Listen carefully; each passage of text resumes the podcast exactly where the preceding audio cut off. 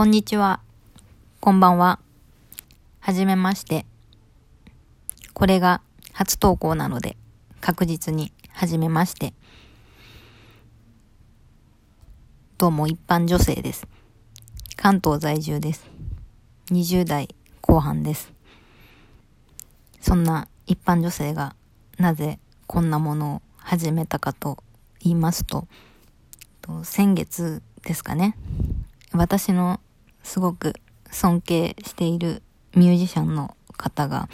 このラジオトークで番組を始められて、まあ、ファンなので、即アプリをダウンロードして、聞いて、まあ、感想とか、ギフトを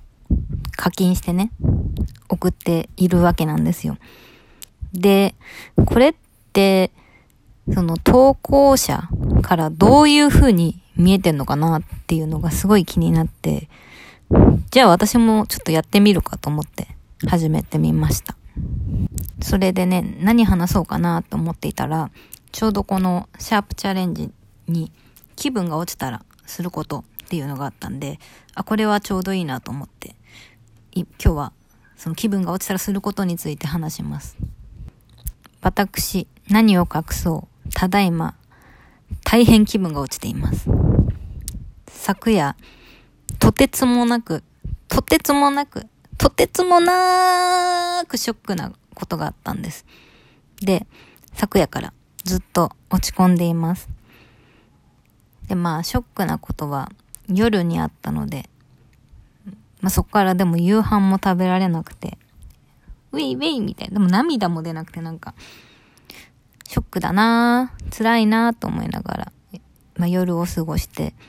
まあ、寝ればいいじゃんって思うかもしれないんですけど、私、昔からもうショックなことがあると眠れないんですよ。その布団に入って眠ろうと思って、あの、目つぶったら瞬間にもうその嫌なことでが頭がもう支配されて、もう眠れ、眠れたもんじゃないんです。なので、もうそういう人間だって分かってるんで、もう今日はもう眠くなるまで寝ないぞって昨日の夜思って、そしたらでも5時、6時になったら自然と眠くなって、ああ、ようやく寝るかと思って。で、まあ今日休みなんで、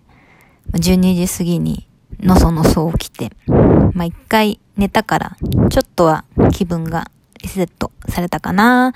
なんて思っていたら、朝起きたらですね、まあ朝でもない、昼だ、昼起きたらですね、まあ、昨日の出来事ほどではないんですけど、まあまあショックなことがあったんですよ。まあまあってかもう結構ショック、かなりショック。昨日と比べたらショックじゃないけど、普通に考えてショックな出来事があったんです。なんか、二日連続でそんなことあると思って。なんかでも、そういう時ってそういうもんだなって、もう逆に諦めがついて、もう昨日今日はもう落ち込んだまま過ごしてやろうと思って。それで、でもその落ち込んだまま過ごすのも尺だなと思ってなんかしようと思って、これ開いたらちょうど、そのね、気分が落ちたらすることっていう話題のテーマあったんで、あ、ちょうどいいや、話そうと思って、これをやってます。なのでですね、私のこの気分が落ちたらすることはまさしく今やってます。アウトプットです。とにかく言葉にして今自分が落ち込んでるんだぞっていうのを出す。外に出す。それが一番今のところの私の中での一番、まあ、心がちょっとは楽になる方法ですかね。その昨日眠れなかったって言ったんですけど、その眠れなかった時間にずっとこう iPhone のメモにわーって文章を書いてて、もう、ちゃん、最初のうちはちゃんとした文章なんですけど、もう最初の、最後の方はもう尻滅裂で、何も繋がってない文章を、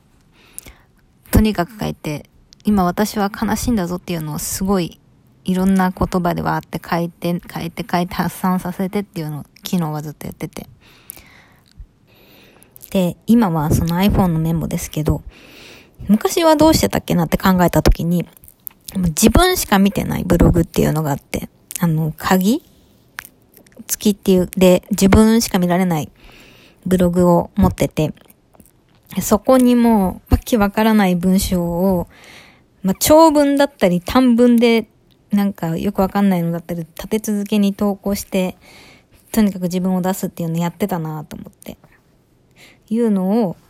昨日ふと、あ、それ10年間同じことやってんな私って思って、思った時に、そういえば10年前書いてた文章、ちょっと見たいなと思ったんですよ。で、まあ、結構長いことやってたブログだったんで、全然探すのも結構すぐ見つかったし、で、その何年もやってたんです。パスワードもね、覚えてるもんで自然と。み、か簡単に見られたんですよ。で、見てたら、10年前なんで10代、18歳の時のね、私が、あれやこれや悩んで、わーってわーって頑張ってわめいて、一生懸命生きてるなーっていう姿を見て、見てたらなんか10年前のね、自分がすごい可愛らしいなと思って、頑張って生きてたなってなんか、偉いなと自分に褒めてあげたい気持ちにすらなったのですが。でですね、ただその10年前に私がわめいてた悩みというのを今の私はさっぱり思い出せないんですよ。これ何について言ってるんだろうっていうのがほとんどな、ほとんどとかもう全部ですね。9割、まあ、1個ぐらいはなんか、あ、そんなことあったな、みたいなのもあるんですけど、大体なんもう覚えてなくて、まあ、とか、つまりは一時だけの悩みなんですね。だから私、今、今日、昨日、今日の私は、え大変落ち込んでますけども、きっとこれも、10年どころか1年、下手したら1ヶ月後には、忘れるまではいかなくても、なんか、ウェーイって1ヶ月後の私は、今日の自分に対して、な、なんでそんなことに悩んでんのってなっているはずなんですね。今までの経験上。だから、ありきたり、本当に好きなみな言葉ですけど、結局、悩みを解決してくれるのって、時間が一番。もう、なんだっけな、最近、瀬戸内寂聴さんの言葉で言ってたの、日にち薬だ。日にち薬って言葉を最近知って、本当にね、月日の経過ほど心の傷を癒してくれるものはないんですよ。ただ、今この瞬間、心が痛いのっをどうにかしたいっていう気持ちはなくならないわけじゃないですか。だから私前、親知らず抜いた時に、ものすごい痛くて、腫れて、もうほん、泣いちゃうぐらい痛くて。でもその時に周りのもう親知らず抜いた友達とかから、まあ親とかからも、まあでも2週間ぐらいだよみたいな。せいぜい2週間だよみたいな。長くて2週間、早ければもう数日でそんな痛みなくなるよって言われてて。で、私もそんなの分かってるんですよ、実際。まあ、す、この間、短い間だけなんだろうなっていうのは分かってるんですけど。いや、でも、今日めちゃくちゃ痛いんだよ、みたいな。今日眠れないほど痛いんだよっていう。今日明日、もうご飯食べられないほど痛い今日明日をどう過ごせばいいんだよって思って。時間が経てば大丈夫になるのは分かってるけど、今、今この瞬間の痛みどうすんのっていうのをずっと不満に思っていたわけですが。まあそれで、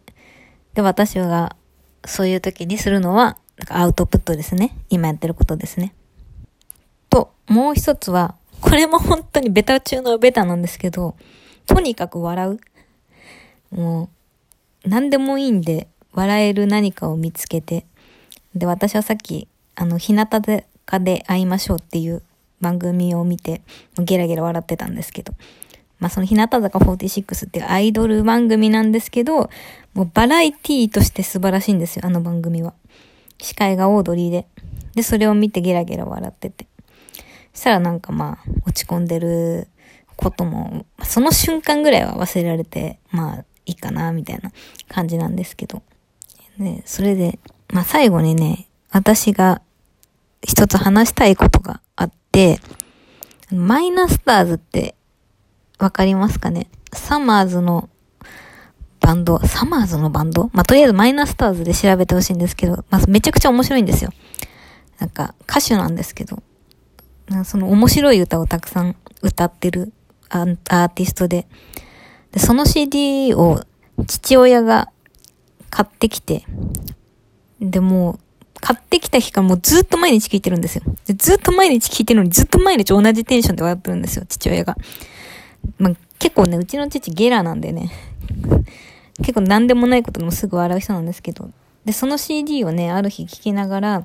いや、これ本当面白いなって言って、俺これ、お母さん、私の母、お母さんが死んだ日でもこれ聞いたら笑える自信あるわって、うちの父親が言ってて、なんかね、それ聞いて私すごいいいなと思ったんですよ。なんでいいなと思ったかっていうと、あ、父親にとって一番笑えない出来事が母の死なんだなって、その時に感じて、あんまりね、うちの父はそういう愛情表現みたいなのをね、外に出さないタイプの人なので、その自然とパッと出た、その一言にね、私はすごい夫婦愛を感じていいなって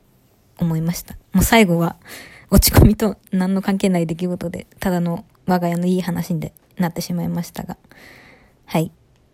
まあ一般女性のね、話なんで、オチとかは特にないんですが、面白かったのでまたやろうと思います。はい。ありがとうございました。もし聞いてくれてる人がいたらありがとうございました。なんか送ってください。よろしくお願いします。